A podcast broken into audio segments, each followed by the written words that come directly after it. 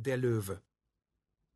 Ein einziger Blick auf den Leib des Löwen, auf den Ausdruck seines Gesichtes genügt, um der uralten Auffassung aller Völker, welche das königliche Tier kennenlernten, vom Grunde des Herzens beizustimmen. Der Löwe ist der König der vierfüßigen Räuber, der Herrscher im Reiche der Säugetiere. Und wenn auch der ordnende Tierkundige diese königliche Würde eben nicht achten will und in dem Löwen nur eine Katze von besonders kräftigem Baue erkennen muss. Der Gesamteindruck, welchen das herrliche Tier macht, wird auch den Forscher zwingen, ihm unter allen seinen Verwandten die höchste Stelle einzuräumen. Die Löwen, sind leicht von sämtlichen übrigen Katzen zu unterscheiden. Ihre Hauptkennzeichen liegen in dem stark gebauten, kräftigen Leibe mit der kurzen, glatt anliegenden, einfarbigen Behaarung, in dem breiten, kleinäugigen Gesichte, in dem Herrschermantel, welcher sich um ihre Schultern schlägt, und in der Quaste, welche ihre Schwanzspitze ziert. Beim Vergleiche mit anderen Katzen erscheint der Rumpf des Löwen kurz, der Bauch eingezogen und der ganze Körper deshalb sehr kräftig, nicht aber plump.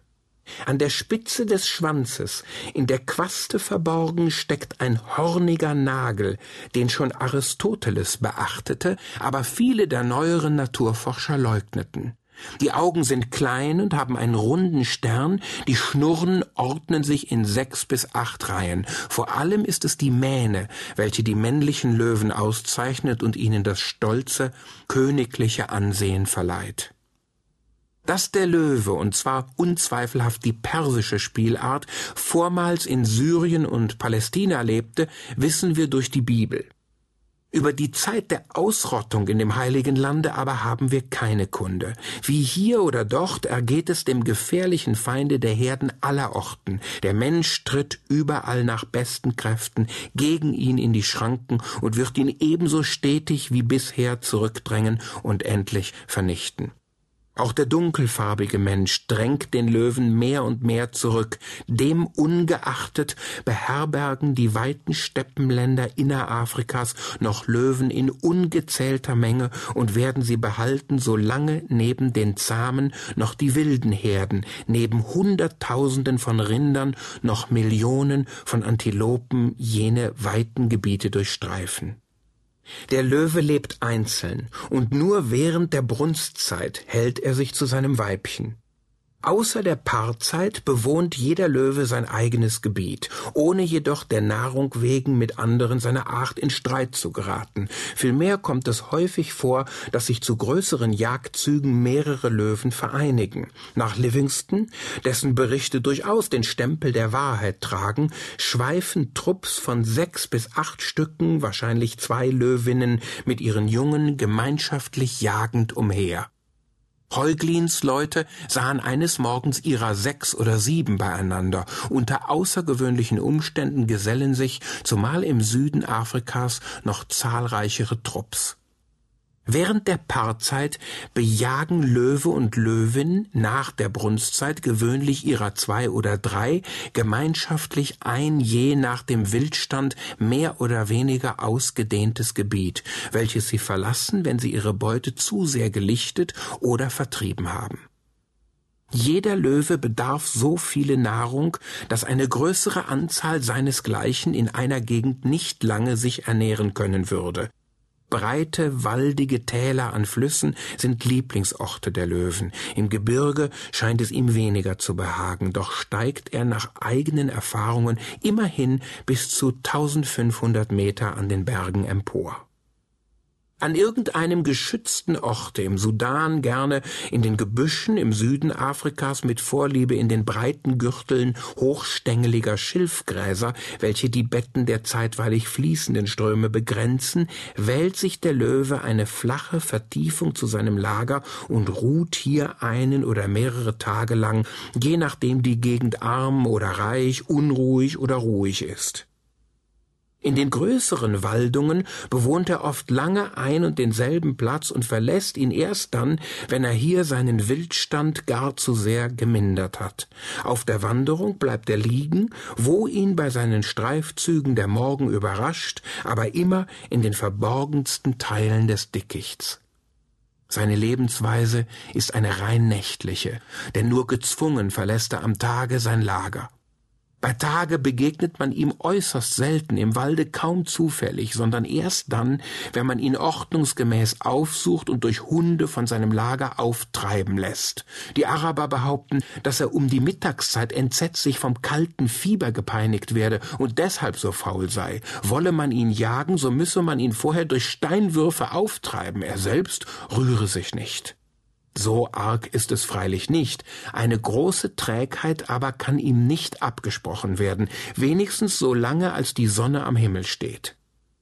Wie mich meine letzte Reise nach Habesch belehrte, kommt es doch vor, dass man ihn auch bei Tage im Dickicht umherschleichen oder ruhig und still auf einem erhabenen Punkte sitzen sieht, von wo aus er das Treiben der Tiere seines Jagdgebietes beobachten will. So brachte mir einer unserer Leute die Nachricht, dass er in der Mittagsstunde einen Löwen in dem von Mensa nach dem Ein Saba abfallenden Tale habe sitzen sehen.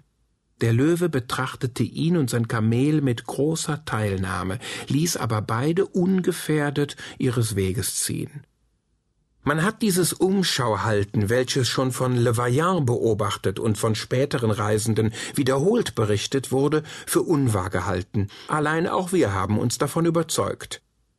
Denn ein anderer Löwe, welchen wir in der Samschara auf der Spitze eines nackten, kiesbedeckten Hügels liegen sahen, konnte offenbar nur die eine Absicht haben, sein Jagdgebiet zu überschauen, um den Ort zu ermitteln, welcher ihm bei dem abendlichen Ausgange am ehesten Beute liefern könne.